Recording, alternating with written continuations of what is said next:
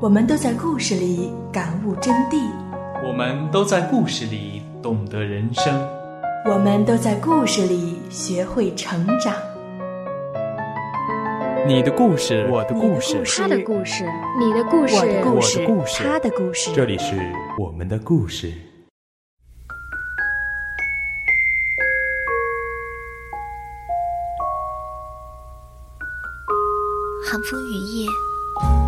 只是想找个人聊聊天，化解寂寞。偶尔选到的可能只是碰巧，而不是喜欢。碰巧选到喜欢的，大概是喜欢，而不是爱。仿佛有个人就是雨夜里的明灯，我就这样静静看着便好。太靠近去触碰，恐怕只会灼伤。或许少女内心悸动，少男情意萌发，也或许一瞬间，阳光下他的脸庞迷人的让人窒息，还是说，他的回眸一笑，美得让人心跳停止，然后茫茫然想多看看那个人。跟着那个人，接触那个人，那个人就是目标，就是动力。但哪一天发现，其实他们不是一个世界，伤心后很快就又能站起来了。或许这就是喜欢吧。而哪天我们难过了。发现再也找不到平日里依靠着的人，会发狂，会绝望。当那个我们很依赖的人突然又出现了，又觉得很舒服，一切的绝望化为乌有。要是打个比方，我想，喜欢的人像躺椅，能舒服的架在任何美好的地方。爱的人。像床，累了、困了、难过了，蒙着被子便好。我是微光，欢迎收听半岛网络电台。今天，我想和大家聊聊喜欢和爱。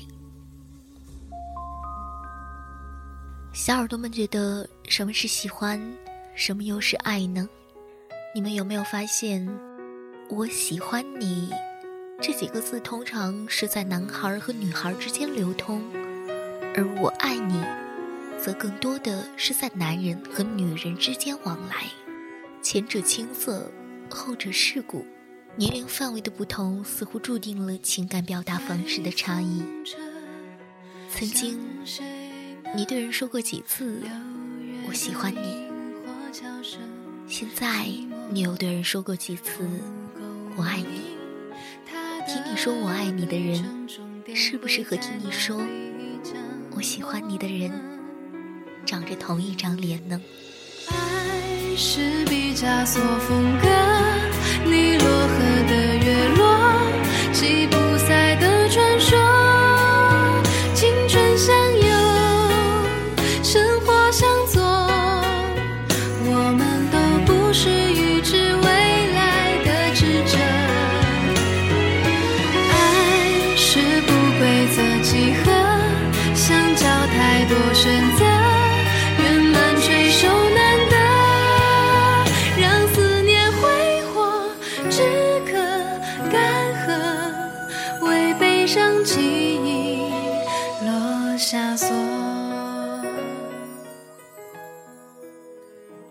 坐在理发店的镜子面前，仔细打量着自己刚做好的新发型，不再是千年不变的清汤挂面式的直发。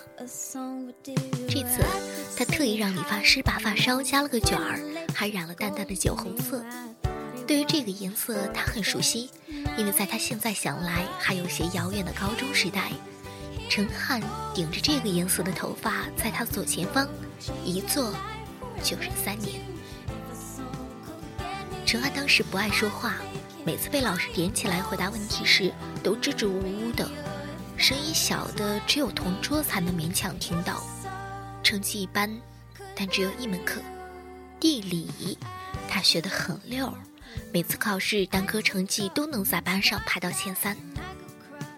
颜悦跟他不同，甚至有点相反。他虽然不是话痨，但兴趣广泛，愿意与他人接触。就算是去倒个水，都能跟坐在饮水机附近的同学拉扯几句。成绩不错，算是老师的重点培养对象。但地理是他的软肋，尤其是学到地球运动的那一部分，他总是被自转、公转、直射点、趋势等概念弄得晕头转向，每天喊着“万恶的地理就应该去祸害百毒不侵的理科生”。发现坐在自己前面的陈汉是地理界的民间高人后，颜悦就常常抱着地理资料书跑到前面一排，一边露出讨好的笑容，一边拿出藏在背后的地理书，让陈汉教他做题。用后来他自己的话说，就是他颜悦简直就是一个把不耻下问贯彻的淋漓尽致的上进少年。后来。颜悦觉得两个人的交情差不多了的时候，就懒得再绕到前面去。碰到自己也解决不了的难题时，就用笔戳陈汉的后背，让他转过身来。再后来，颜悦直接把不会做的题标上记号，从后面扔到陈汉的桌子上。陈汉呢，一开始给颜悦讲题的时候，特别紧张，每解释一句都要强迫正式的问一遍。你懂了没？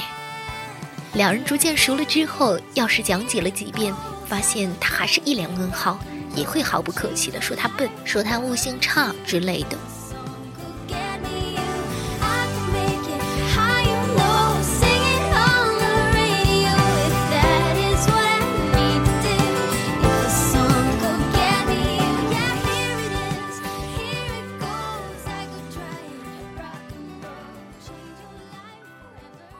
道对方和自己是同一天生日，纯属是个偶然。记得那是一个下午，陈汉转到背后来给颜悦讲题，讲的是极昼的形成。当太阳直射点直射北回归线的时候，北极圈以北的地区就会出现极昼。一天二十四个小时，太阳都会在天空上照耀，不会有天黑。颜悦正听得昏昏欲睡。突然发现，有一束阳光透过窗户洒在了陈汉的头发上。他的发色跟一般人不太一样，不是那种黄种人典型的黑色，也不是像有些人因为营养不良而呈现的枯黄，而是一种淡淡的红色。这种红在阳光的点缀下，更显得与众不同。颜悦看呆了眼，喃喃地说：“你可真是拽，这时候还敢染头发，你就不怕班主任拿剃须刀给你推了？不过老实说，还挺拉风的。”陈汉听后脸一下就红了起来，不过一会儿反应了过来，这家伙他根本没有在听自己讲什么。陈汉一脸无语地说道。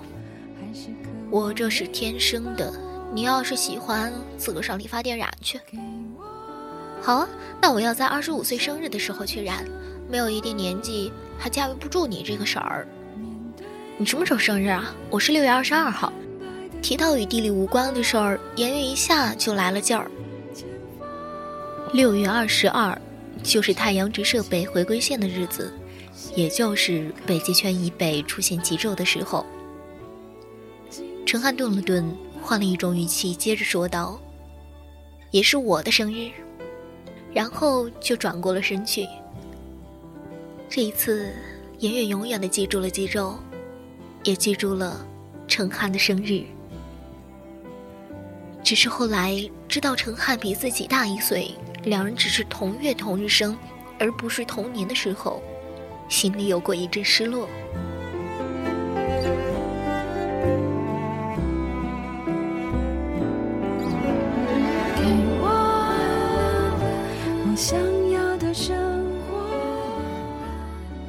日子不住的往前狂奔，马上就到了高考的前夕。班里人人都在发同学录，熟络的、生疏的，在这一刻，似乎人人都变得亲近了起来。颜悦一开始觉得这些东西挺虚的，他一直认为已经记住了的人，以后即使天各一方都不会遗忘。至于情分不到的，一张薄薄的纸也不能改变什么。但后来发现，每次那些同学接过别人写好的同学录时，都是满脸的期待和满足，就像是在看一座还没有开发出来的宝藏。颜悦对这份宝藏动了心，放学后就跑到学校门口的便利店里，挑了一本自己喜欢的同学录，一张张的发到每个人手中。陈汉那张是最后发出去的，上面布满了大小不一的心形图案。颜悦伸长了手，直接把它毫不温柔地拍在了陈汉的桌子上，尽量显得漫不经心。陈汉写的很快，几分钟之后又递给了颜悦。看到反面留言板里整片的空白，颜悦眼里的难过藏都藏不住。陈汉小心的瞥了他一眼，连忙解释道：“好歹咱们师徒一场，关系跟别人不一般，我得花点时间酝酿酝酿情感。我觉得时间到了，你再给我。”这一次。轮到颜悦脸红了，他清楚的记得，自己最上心的两节地理课，他一个字都没听进去，脑子里就一直在回旋着那句“关系不一般”。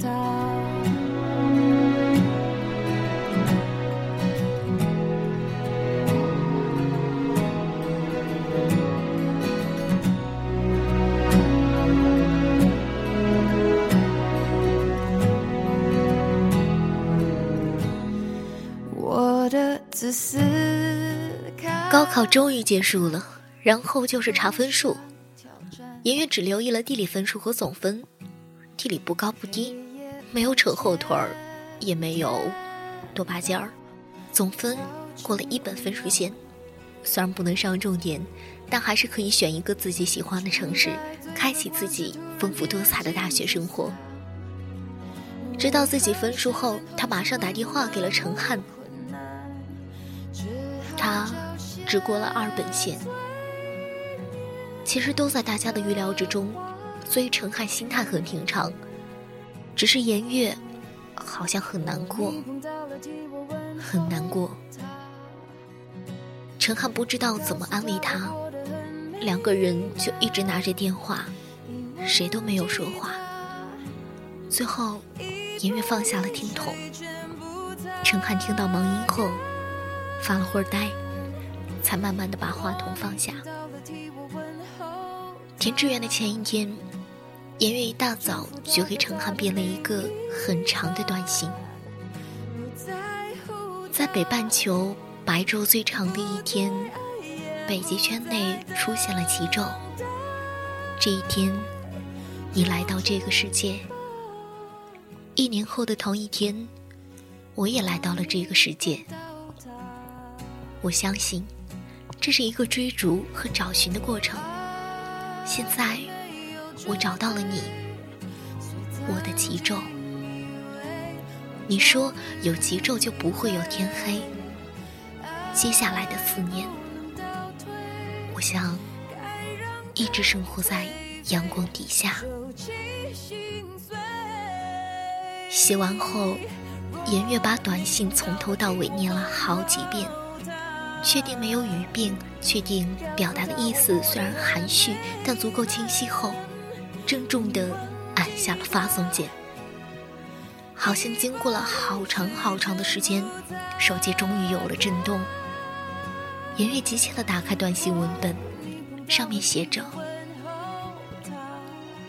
我来到这个世界后，太阳直射点去赤道，去南回归线绕了一圈儿。”然后又重新回到了北回归线，你才来到这个世界。这一年，你看到了别处的风景，我也一样。极昼时间很短，远远撑不了四年。愿你可以成为自己的发光体。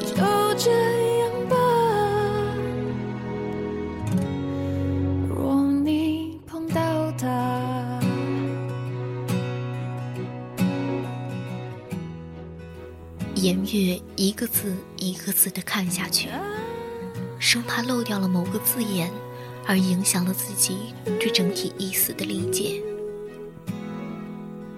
一遍又一遍，最后终于承认了事实。第二天，知道陈汉报了广东的学校后，他在志愿表上填上了哈尔滨的一所大学。可能是想逃避，但更多的是赌气似的，想继续和陈汉看不一样的风景。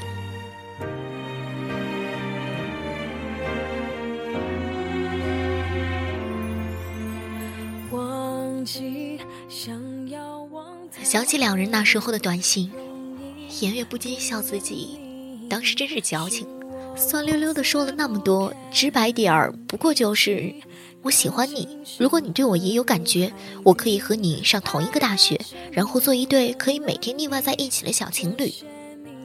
更让他觉得好笑的是，那么不会说话的陈汉，竟然也陪着他文艺了一把。什么不同的风景，什么发光体，对颜月来说，还不如直接说，我对你没什么感觉，所以你也没必要为我放弃自己的大好前途，来得痛快。说到“痛快”这个词，我们可能都会用到。遇到开心事儿，和几个好友坐在马路边的大排档里，就着冰啤酒，吃着可能是耗子肉做的羊肉串儿，很痛快。遇到不开心的事儿，一个人穿着宽松的运动服到不知名的山上狂奔，直到大汗淋漓，也很痛快。可是，对待青春期里迸发出的感情，该怎么痛快？似乎无论是痛还是快，都做不到。那个年纪的孩子，就像是枝头上悄悄绽放的栀子花，美好、纯净，不带攻击性。被喜欢的那个，不骄不纵，心里总在，他是不是喜欢我？和如果他真的喜欢我，那该怎么办？之间来回摆动，不会刻意暧昧，企图装作什么都不知道。似乎只有这样，两人相处起来才不会别扭。喜欢着的那个，小心翼翼地付出自己的好。害怕对方不知道自己的心思，又担心对方窥探到了自己的心思，两个人都纠结着。日子一天天慢慢的过，直到有一天，那份喜欢再也藏不住，说出了口。看惯了圆满式结局的我们，自然希望两人能在一起。可是，该死的万一总想彰显自己的存在感。被喜欢的那个。说了对不起，喜欢着的那个会说没关系，不是真的没关系，但应该也不至于会痛，毕竟他还是那么好，只是不喜欢自己罢了。所以说，青春里的感情，无论是开始和了结，都不会痛快的。这个道理，颜月其实也知道。毕业后，他就留在了哈尔滨，这个在北方，但是不会出现极昼的城市。一个人看了无数次的天黑，经历了无数次的黑夜。那张同学录，直到全班吃了散伙饭，各回各家的时候，程汉一没有找他要回去，把那片空白填满。不知道是一直没有酝酿出他所说的感情。还是压根儿就忘记了。反正，在颜月印象中，程还欠他几句话。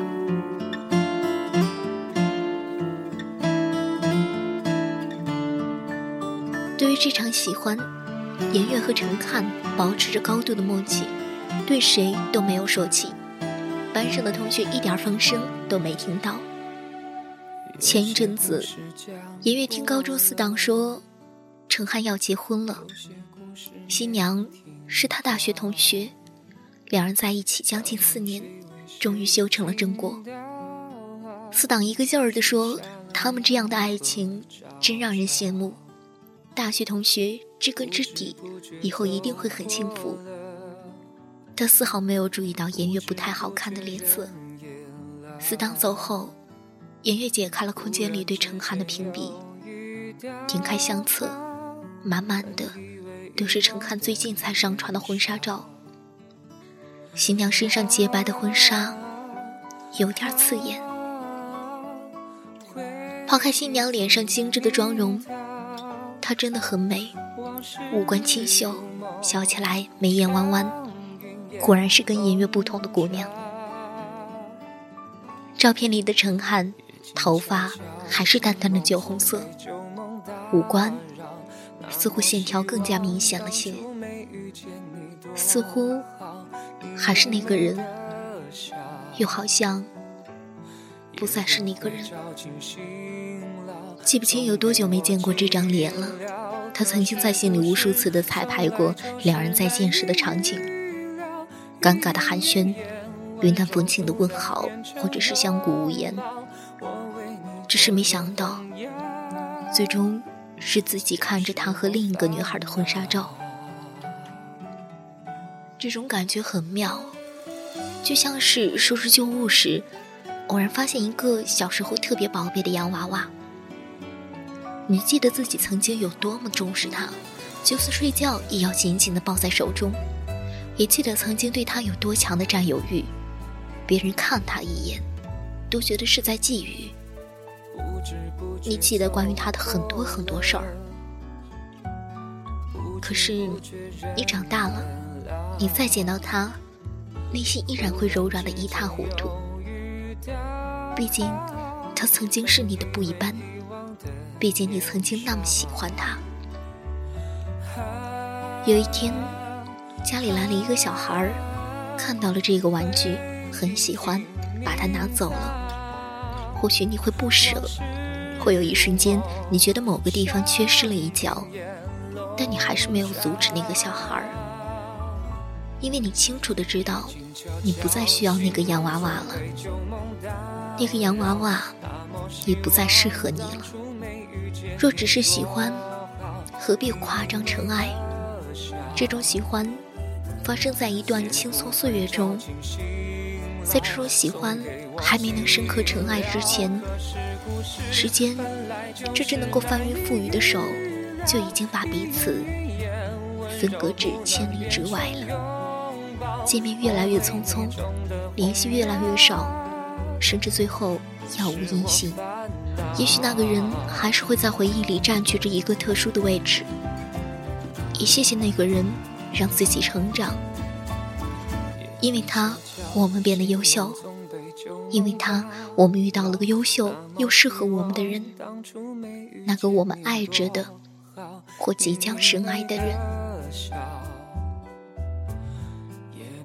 有些喜欢，不必夸张成爱。